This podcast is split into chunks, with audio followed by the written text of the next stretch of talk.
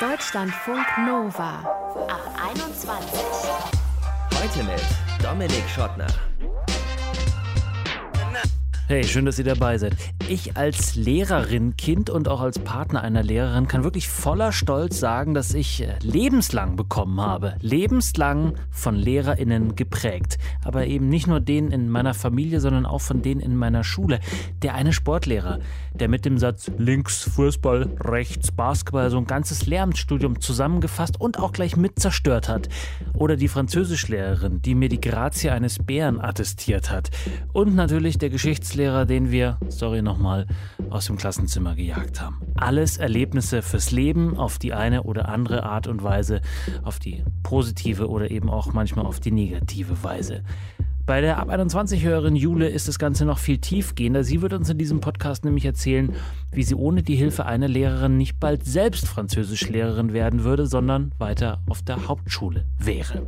Was LehrerInnen generell brauchen, um langfristig positiv auf SchülerInnen einzuwirken, das erforscht und erzählt uns gleich die Psychologin Nancy Tandler von der Martin-Luther-Uni in Halle-Wittenberg. Klare Vorstellungen, wie er als Lehrer wird, hat unser Hörer Janel. Wie Lena hat auch er sich nämlich auf unseren Social-Media-Aufruf hin gemeldet, weil er sehr viele positive Erlebnisse mit LehrerInnen hatte. Und über die möchte ich jetzt mit ihm sprechen. Hi Janel. Hi. Welche Lehrerinnen und Lehrer haben dich denn besonders beeindruckt in deiner Schulkarriere und unterstützt? Ich glaube, da gibt es zwei Geschichten, die ich erzählen kann. Ich fange mal mit der früheren an. Und zwar war ich bis Mitte der siebten Klasse auf der Realschule und bin dann mitten im Schuljahr aufs Gymnasium gewechselt. Da möchte ich natürlich positiv einfach hervorheben, meine Klassenlehrerin damals und auch meine Französischlehrerin. Die beiden, die haben mich in der Zeit sehr unterstützt, den Übergang so einfach wie möglich irgendwie auch zu gestalten. Mhm. Also ohne die beiden wäre das natürlich alles nicht so gut gelaufen. Auch meine Französischlehrerin hatte ich im Nachhinein noch nach dem Schulwechsel als Nachhilfelehrerin, mhm. weil ich da ein Jahr Rückstand noch aufholen musste weil die auf dem Gymnasium ein Jahr vorher angefangen haben. Und ja, das war mir natürlich einfach eine große Hilfe. Mhm. Dann auch auf der anderen Seite ja. der Schulleiter auf dem Gymnasium, der mich sehr herzlich aufgenommen hat, dem es sehr wichtig war, dass ich gut ankomme, gut integriert werde in die Schule. Also das ist so das eine, was ich auf jeden Fall mal positiv hervorheben kann. Ja, denkst du an die in gewissen Situationen jetzt noch manchmal und sagst so, ah, ja, stimmt, da, da wegen denen oder dieser und jener Handlung bin ich heute vielleicht da, wo ich bin? Da denke ich natürlich dran und da bin ich den beteiligten Personen auch sehr, sehr dankbar. Mit meiner Klassenlehrerin von damals habe ich auch immer noch Kontakt. Mhm. Das ist aber ja schon dann äh, deutlich mehr als zehn Jahre her wahrscheinlich, ja? Ja, siebte Klasse, ja. ja, das dürfte hinhauen mit zehn, zehn Jahren, ja. Zehn, elf Jahre ist das schon, ja. schon her. Ähm, jetzt hast du gesagt, äh, positive, gab es denn auch doch auch negative Erfahrungen in deiner Schullaufbahn? Hm, die gab es natürlich auch, aber da möchte ich auf jeden Fall sagen, dass die Erfahrungen, die ich jetzt gemacht habe in meiner Schullaufbahn, definitiv eher positiv ausgefallen sind. Also es gab natürlich auch negative Aspekte. Da kann ich zum Beispiel von meiner Französischlehrerin erzählen, die ich dann auf dem Gymnasium hatte. Mhm. Ich nenne jetzt natürlich keinen Namen und ich Nein. hoffe, sie hört auch nicht, ich, hör, ich hoffe, sie hört auch nicht zu. Ähm, die in der achten Klasse, als wir in der achten Klasse waren, dann neu an der Schule war und dann oft wiederholt hat, wie toll denn ihre alte achte Klasse war an der alten Schule und dass wir überhaupt nicht so sind. Was natürlich alles andere als aufbauend ist für eine Klasse. Ja, total bescheuert. Wenn, ja, auf jeden Fall, wenn einem das ständig reingedrückt wird, ihr könnt es nicht so gut und meine Alten, die waren doch total gut. Und sie hatten wir dann drei Jahre lang und das hat sich über die Zeit einfach so entwickelt, dass sie mit der ganzen Klasse eigentlich im Streit war. Mhm. Also man muss das schon auch mal hinbekommen, dass eigentlich keiner aus der Klasse einen mag. Oh, das hatte ich auch. Biolehrerin mit der hatten wir so einen richtigen Kleinkrieg und ich war Klassensprecher. Ja. Das war ein Problem, weil ich musste dann immer sozusagen den Kopf hinhalten für die ganzen Mist, äh, den ich auch selber angezettelt habe, muss man fairerweise an der Stelle auch sagen. ähm, aber äh, solche Dinge verjähren ja auch. Also selbst wenn sie jetzt zuhören würde, deine Französischlehrerin, ich glaube, du bist jetzt auch erwachsen, damals warst du ein pubertierender junger Mann vielleicht schon und ähm, ich denke, da ist vielleicht Gras drüber gewachsen. Du hast ja aber auch eine beachtliche Karriere in Sachen Latein hingelegt. Äh, früher eher so ähm, im oberen Zahlenbereich angesiedelt und dann aber richtig Gas gegeben. Warum? Ja, das ist eine gute Frage, warum. Also, ich, um das mal kurz ein bisschen darzustellen, ich hatte Latein als dritte Fremdsprache ab Klasse 8. Da hatten wir einen Lehrer in der 8. und 9. Klasse, wo ich eigentlich ganz okay, so mittelmäßig gestartet habe, wo es aber dann in der 9. Klasse doch irgendwie dramatisch nach unten ging, wo ich dann auch Fünfer bekommen hatte und sowas. Mhm. Und in der 10. Klasse hatten wir dann eine neue Lehrerin und da hatte ich dann auf einmal sehr gute Noten, am Ende auch eine Eins im Zeugnis und habe mein Latinum mit 1,5 geschafft. Und am Ende habe ich dann auch Latein für die Oberstufe gewählt, habe Latein-Abi geschrieben, studiere jetzt Latein, bin bald fertig und gehe dann auch im Januar nächsten Jahres ins Referendariat und bin bald Lateinlehrer. Nicht und schlecht. Äh, man kann natürlich auch im Jahr 2021 fragen, warum? Also, warum Latein? Ich habe selber Latein gehabt und Abi da drin gemacht. Ich finde das großartig. Aber diese Frau, die du da hattest, die hat ja dann dein Leben wirklich maßgeblich beeinflusst. Weiß sie das? Das weiß sie. Auch mit ihr bin ich noch in Kontakt. Und ja, also wir waren auch zu sechs im Kurs damals in der Oberstufe und zwei von uns haben angefangen, Latein zu studieren. Ich glaube, das ist auch ein persönlicher Erfolg für sie mhm. letztendlich. Und sie hat halt einfach gebrannt für ihr Fach und war sehr begeistert davon und hat es irgendwie gewusst, auch uns dann einfach mitzunehmen. Mhm. Und es war auch immer so ein freundschaftliches Verhältnis. Mit welchen Geschichten hat sie euch gepackt? Weil ich meine, das ist nicht alles spannend, muss man ehrlicherweise sagen. Bei uns, meine Lateinlehrerin im Leistungskurs hatte uns zum Beispiel als erstes von Petron dieser Türengeschichten auf den Tisch geknallt. Da waren, haben alle natürlich feuchte Hände gehabt, weil da geht es irgendwie um, äh, um, um Sex, um, um Saufen und so weiter. Ähm, ist alles nicht so ganz astrein eigentlich, aber es war natürlich interessanter als irgendwie so blöde Kriegsgeschichten, sage ich jetzt mal. Wie war es bei euch? Was hat euch gepackt?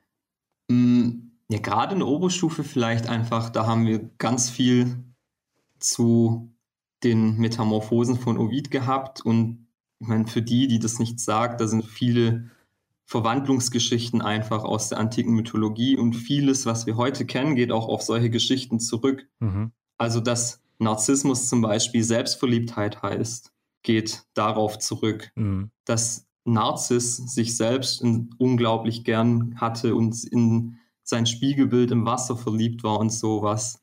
Und dass wir Echo heute so verstehen, wie wir es verstehen, liegt, kommt auch aus der gleichen Erzählung. Das war eine Nymphe, die immer wiederholt hat, was er gesagt hat. Deswegen sagen wir heute Echo zum Beispiel. Also da sind durchaus auch Verbindungen ins heutige da und es ist natürlich alles lange her, aber man muss es doch einfach mal hinkriegen, dann das schülerorientiert, adressatengerecht irgendwie zu gestalten, dann den Leuten und den Schülerinnen dann auch klar zu machen, okay, das mag zwar lange her sein, aber viele Themen sind vielleicht immer noch aktuell. Ja. Und man kann auch viele Sachen dann heute noch genauso diskutieren, wie man es damals gemacht hat. Janelle, zum Abschluss noch, was nimmst du von dem, was du da in der Schule für gut befunden hast, erlebt hast, in deinen Beruf jetzt mit? Was möchtest du auf jeden Fall auch machen? Also, was definitiv wichtig ist, eine Beziehung aufzubauen zu den SchülerInnen und auch authentisch zu bleiben. Also, wenn ich jetzt nochmal an diese Französischlehrerin zurückdenke, da hat einfach nichts gestimmt zwischen ihr und der Klasse. Mhm. Also, die Beziehung ist ganz, ganz wichtig. Dann natürlich immer zu wissen, dass alle es einfach schaffen können, dass man niemanden einfach aufgeben sollte und Potenziale erkennen, dahinter stehen und unterstützen wie gesagt, wie bei mir, der dann eben aufs Gymnasium wechseln konnte. Und ich habe Migrationshintergrund, komme aus einem Nicht-Akademiker-Haushalt. Das ist nicht selbstverständlich, das weiß auch ich. Mhm. Und deswegen ist diese Unterstützung einfach umso wichtiger. Und dann als dritten Punkt vielleicht eben die Begeisterung. Also wenn der Lehrer oder die Lehrerin selbst nicht begeistert ist von dem, was er tut, dann werden auch die Schüler nicht begeistert sein. Und ich glaube, das ist auch wichtig. Und was mir dann letztendlich zusammenfassend wichtig ist, auch Vorbild zu sein, eben aus den genannten Gründen heraus auch mit dem Werdegang, mit der Biografie, die ich habe, einfach meinen SchülerInnen später zu zeigen, man kann alles erreichen, was man will. Und das mit der Vorbildfunktion, das ist mir persönlich ganz, ganz wichtig. Klingt vielleicht ein bisschen idealistisch, aber ich glaube, ein bisschen Idealismus schadet auch niemandem. Besser idealistisch als abgebrüht schon, bevor es überhaupt losgeht. Channel ist das. Definitiv. Macht demnächst ähm, seinen Abschluss, Lehramt, Politik und Latein. War früher in Latein nicht der allerbeste, dann kam eine sehr gute Lehrerin daher, hat ihn dafür begeistert. Ja, und heute äh, ist er bald selber Lateinlehrer. Viel Spaß dabei und viel Erfolg. Vielen Dank. Deutschlandfunk Nova. Lehrerinnen und Lehrer, die haben einen ziemlich langen Arm, was unser Leben angeht. Die können uns beeinflussen bis ja, ans Lebensende, möchte man fast sagen, je nachdem, welchen Beruf man ergreift. Wir haben euch äh, gefragt, wie das bei euch ist. Auf Instagram haben wir gefragt und da kamen sehr viele Rückmeldungen. Die meisten davon waren positiv. Jenna zum Beispiel hat geschrieben, dass ihr Englischlehrer sie ermutigt hat, selbst zu denken klingt erstmal so nach einer Selbstverständlichkeit, aber hat wahrscheinlich doppelte oder dreifache Böden und kann man ja auch gar nicht oft genug sagen. Gibt aber natürlich auch negative Erfahrungen, die da gemacht werden mit LehrerInnen. Natascha hat uns geschrieben, dass sie froh ist, die Schulzeit hinter sich zu lassen und damit wahrscheinlich auch alle Erinnerungen an die LehrerInnen. Und Jule hat uns geschrieben. Jule ist jetzt 18 in der 11. und macht nächstes Jahr Abitur. Und sie sagt, wenn sie auf der Dorfschule geblieben wäre, wo sie eigentlich mal war, dann wäre sie jetzt wahrscheinlich nicht in der 11. Klasse Gymnasium, sondern hätte wahrscheinlich die Hauptschule hinter sich gebracht. Wer dazu beigetragen hat, dass es nicht so gekommen ist, das kann sie uns jetzt erzählen. Hi Jule. Hallo, ja. Meine Eltern fanden es halt 2009 ganz gut, mich in unserem kleinen Dorf, in dem wir leben, auf die Grundschule zu schicken. Und das war halt eine Katastrophe von der Versorgung des Lehrpersonals her. Ja. Und ich hatte halt eine Lehrerin, die hat gerade frisch ihr Baby bekommen und die mussten sie halt holen, weil der Lehrermangel halt dafür gesorgt hat, dass man jeden Lehrer nehmen musste, der da war. Und die hat sich halt den Schülerinnen und Schülern gegenüber nicht so freundlich verhalten. Ja. Und ich habe halt von pädagogischer Seite eigentlich so einen kleinen Schubser gebraucht. Ich bin halt ähm, sehr grobmotorisch. Ich hatte auch teilweise sehr viel Ergotherapie hinter mir. Aber das Schreiben lernen bei mir, das war halt wirklich ein riesig großes Ärgernis. Das fing schon damit an, den Stift zu halten. Und mir fiel es halt sehr schwer, mich in der ersten Klasse an dieser Schule zu integrieren. Ich hatte aufgrund meiner motorischen Probleme auch ähm, Raumwahrnehmungsprobleme. Die haben sich dadurch geäußert, dass ich eines Tages im Unterricht halt einmal aufgestanden und um den Tisch gegangen bin und das war für mich kein großes Ding. Allerdings hat die Lehrerin, die ich da im Unterricht hatte, dann meine Eltern in die Schule eingerufen. Und die hat halt gemeint, ihr Kind ist verhaltensauffällig, da müssten sie mal medikamentös was machen. Ui, Julia, da würde ich schon noch mal ganz kurz noch mal einhaken wollen. Also, du warst in der Dorfschule. Genau da kam eine Lehrerin, ähm, die wurde aus der Elternzeit geholt, hatte dann ihr Baby auch noch zu Hause, war dementsprechend vielleicht nicht so ganz konzentriert bei der Arbeit. Sie Kinder sind entspannt. anstrengend, ne? Ja, genau, aber es gibt auch einen Grund, warum man in Elternzeit geht oder in Mutterschutz. Aber die hat äh, dann dafür gesorgt, dass du vom, von der Dorfschule runter bist oder äh, den Transfer habe ich noch nicht ganz verstanden. Nicht dafür gesorgt. Meine Eltern waren halt, nachdem das mit den Medikamenten geäußert wurde, teilweise so schockiert, beziehungsweise es sind halt auch mehr Vorfälle passiert, die nicht so schön für uns waren, dass meine Eltern im Endeffekt gesagt haben, wir nehmen es in Kauf, unser Kind halt eine halbe Stunde mit dem Auto zur Grundschule zu fahren, als dass ich da noch länger zur Schule gehen muss. Deshalb bin ich in die Grundschule in die nächstgrößere Stadt gekommen. Mhm. Und das war ein Riesenglück für mich. Da musste ich die zweite Klasse wiederholen und ich hatte eine Grundschullehrerin da in der zweiten, die hatte einen Sohn selber, der hat halt auch etwas Hilfe gebraucht, sagen wir. Und die hat sich halt total gut um mich gekümmert und ich hatte wirklich sehr gute Lehrer, da kann ich wirklich nichts sagen und ich bin einfach sehr dankbar, dass meine Eltern diese Belastungen auf sich genommen haben, mich halt etwas mehr Auto zu fahren, weil mhm. ich habe halt es im Endeffekt auch geschafft, meine Gymnasialempfehlung zu bekommen und ich hatte an meiner alten Grundschule schon das Gefühl, dass ich halt schon bei der ersten Klasse so zu den hoffnungslosen Fällen aussortiert wurde, weil man in mich mehr Mühe investieren hätte müssen. Ja, den Zahn hat man dir jetzt äh, erfolgreich gezogen, dass du ein hoffnungsloser Fall bist, 11. Klasse. Äh, bist du jetzt ähm, und willst auch selber Lehrerin werden? Ähm, welche Lehrerin hat denn da ihre Finger im Spiel gehabt oder welcher Lehrer?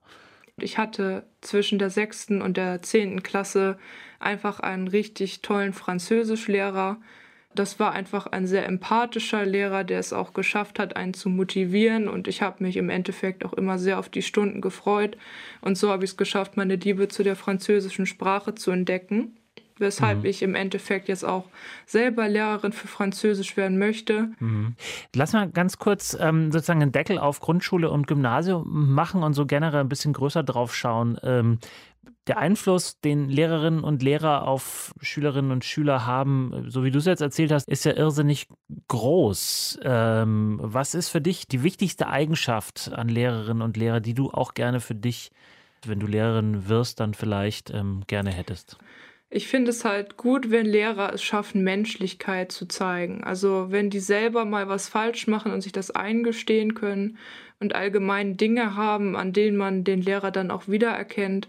Ich habe halt das Gefühl, wenn man von Mensch zu Mensch lernt, hat das pädagogisch einen viel größeren Wert. Das ist auch der Grund, warum meiner Meinung nach das Homeschooling sehr hapert, einfach weil Lehren, das besteht halt sehr aus der zwischenmenschlichen Beziehung weil vor allem in den jüngeren Klassen, man sagt ja eigentlich, ihr lernt ja für euch, aber im Endeffekt so fünfte, sechste Klasse, da lernt man ja eigentlich primär, um von dem Lehrer positive Aufmerksamkeit zu bekommen. Weshalb ich halt äh, für sehr wichtig halte, dass man menschlich auf einer guten Basis miteinander ist. Ja, dann wünsche ich dir, dass du das schaffst, wenn du dann äh, das Abitur und dann das Studium hinter dir hast und selber Lehrerin für Französisch und was noch bist? Geschichte möchte ich gern machen. Dann viel Erfolg dabei. Jule war das, ab 21 Hörerin, hat uns ähm, auf Insta kontaktiert und das könnt ihr natürlich auch gerne weiterhin machen. Wie sind eure Erfahrungen mit euren Lehrerinnen und Lehrern? Wie haben sie euch euer Leben lang beeinflusst? At DLF Nova sind wir da. Danke, Jule. Dankeschön. Deutschlandfunk Nova. Von Janel haben wir eben noch gehört, dass es diese eine Lateinlehrerin gab bei ihm, die den großen Unterschied gemacht hat. Von einer 5 auf eine 1 zu einem Abi mit, ich glaube, 1,5 war es und heute will er selber Lateinlehrer werden. Ich glaube, ein besseres Zeugnis gibt es für eine Lehrerin gar nicht. Geht natürlich auch in die andere Richtung. Ich glaube, da hat jeder von euch, ich auch, äh, sowas zu erzählen, wenn LehrerInnen so gar keine Motivation sind zum Lernen. Wie die Einstellung der Lehrkräfte Schülerinnen und Schüler beeinflusst, darüber möchte ich jetzt sprechen mit der Psychologin Nancy Tandler von der Uni Halle-Wittenberg. Hallo. Hallo. Können Sie sich an eine Lehrerin oder einen Lehrer erinnern bei Ihnen, der Ihnen bis heute im Gedächtnis ist, positiv?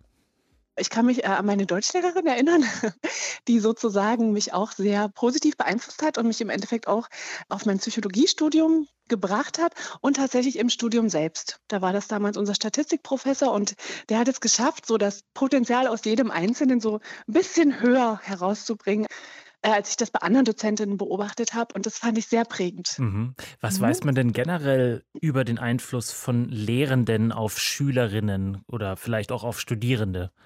Generell weiß man, dass es natürlich auf alle Merkmale des Bildungserfolgs Einfluss hat. Bei Schülerinnen generell mehr als bei Studierenden. Dann ist der Lehrerin-Einfluss auch äh, bei Schulformen abhängig. Also im Sekundarschulbereich ist der proportional höher als im Gymnasialbereich. Und dann, äh, laut dem Forschungsfeld über Einflüsse von Lehrern, ist es auch bei Schülerinnen, die so ein eher schlechtere Ausgangsbedingungen haben. Mhm. Da ist auch der, kann der Lehrerin-Einfluss auch höher sein, in beide Richtungen. Mhm. Weil der Einfluss von also, zu Hause nicht so unterstützend ist, möchte man vielleicht richtig, sagen. Richtig, zum Beispiel. Sie genau. haben ja genau. selbst in der mhm. Studie auch untersucht, wie die Person der Lehrkraft SchülerInnen beeinflusst. Wie denn? Es zeigt sich eben, dass äh, Lehrerinnen, je positiver die über ihre Schülerinnen denken, dass das eben auch die Leistung der Schüler nachhaltig beeinflussen kann. Mhm. Und das ist die eine Facette des Bildungserfolgs. Aber was eben noch viel wichtiger ist, ist eben die Motivationskomponente. Und da konnten wir herausfinden, dass auch längsschnittlich gesehen diese Lernfreude und das Lerninteresse abhängig ist von dieser ähm, Einstellung der Lehrerin, wie, also wie sie Schüler wahrnehmen. Hier allerdings nur die negativen Aspekte. Also je negativer Lehrer Schülerinnen beschreiben, desto geringer ist die Lernfreude. Aber gleichzeitig, das war bei uns das Überraschende, jede Lehrkraft hat ja trotz allem positive Beschreibungen abgegeben oder denkt auch positiv über Schülerinnen, aber diese positiven Aspekte hatten überhaupt keinen Einfluss. Die konnten das nicht abpuffern. Mhm. Das heißt, es muss irgendwie bei den Schülerinnen diese negative ähm, Einstellung der Lehrerin selektiv ankommen und diese Motivation beeinflussen. Mhm. Das genau. klingt so ein bisschen nach self-fulfilling prophecy. Also wenn man eh schon irgendwie genau. denkt, äh, äh, der Martin aus der mhm. dritten Reihe, das ist eh ein schlechter Schüler in Mathe, dann kriegt er aber auch die fünf am Ende, obwohl er vielleicht eine zwei kriegen sollte. Mhm. Genau, wir haben diesen Self-Fulfilling Prophecy-Ansatz so ein bisschen erweitert, weil der drehte sich immer genau, wie Sie es gesagt haben, um diesen einen Schüler oder diese eine Schülerin. Mich hat aber, ich habe tatsächlich jeweils die ganze Klasse angeschaut. Mhm. Mich hat wirklich nur exemplarisch interessiert, wie beschreiben Lehrerinnen drei zufällige Schülerinnen aus ihrer Klasse und habe aber dann die Anzahl der positiven und negativen Beschreibungen dieser Lehrkraft auf ähm, im Zusammenhang mit diesem Bildungserfolg der gesamten Klasse gebracht. Ja. Und das ist sozusagen unabhängig von den Voraussetzungen der einzelnen Schülerinnen, führt es generell zu einer Steigerung der Leistung oder eben zu einem Abfall der Motivation, wenn es um die negativen Beschreibungen geht. Mhm, und schauen wir da eine Stufe höher, gilt es dann auch für eine ganze Schule? Also je, mhm, je genau. involvierter Lehrerinnen und mhm. Lehrer sind, desto besser die Schule? Tatsächlich zeigt sich gerade ähm, die Effekte dieser negativen Beschreibungen, die unterscheiden sich auch zwischen Schulen. Das heißt, eine Lehrerin einer Schule sind sich ähnlicher in der Anzahl der negativen Beschreibungen, als wenn man jetzt Lehrerin verschiedener Schulen betrachtet.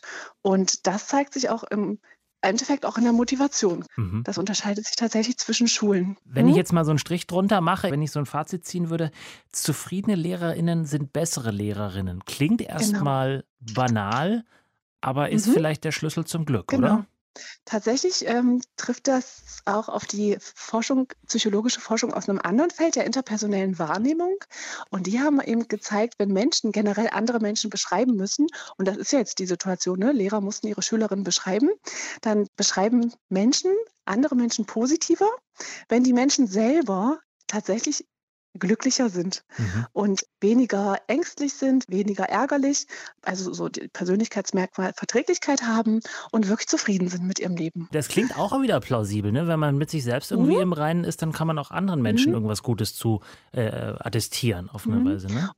Genau, und die werden auch tatsächlich von ihrer Umwelt so wahrgenommen. Ne? Wenn man zufriedener, verträglicher ist mit seinem eigenen Leben in Einklang, wird es von dem Gegenüber auch eher so wahrgenommen. Jetzt mhm. müsste das Ganze nur noch Eingang finden in die Lehrerinnen und Lehrerausbildung sozusagen. Mhm. Selbstfindung. Genau, richtig. Nancy Tandler, Psychologin an der Martin-Luther-Universität Halle-Wittenberg. Vielen herzlichen Dank fürs Gespräch. Danke. Und wie war das bei euch mit den Erlebnissen mit den Lehrerinnen und Lehrern? Haben die euch geprägt fürs Leben oder wart ihr froh, als ihr aus der Schule raus wart? Könnt ihr uns ja mal schreiben. Mail at deutschlandfunknova.de oder per WhatsApp, Text oder Sprachnachricht an 0160 9136 0852. Ich bin Dominik Schottner. Vielen Dank für euer Interesse. Empfehlt uns weiter und bleibt gesund und bleibt geschmeidig. Ciao. Deutschlandfunk Nova ab 21. 21. Montags bis freitags ab 21 Uhr und auf deutschlandfunknova.de.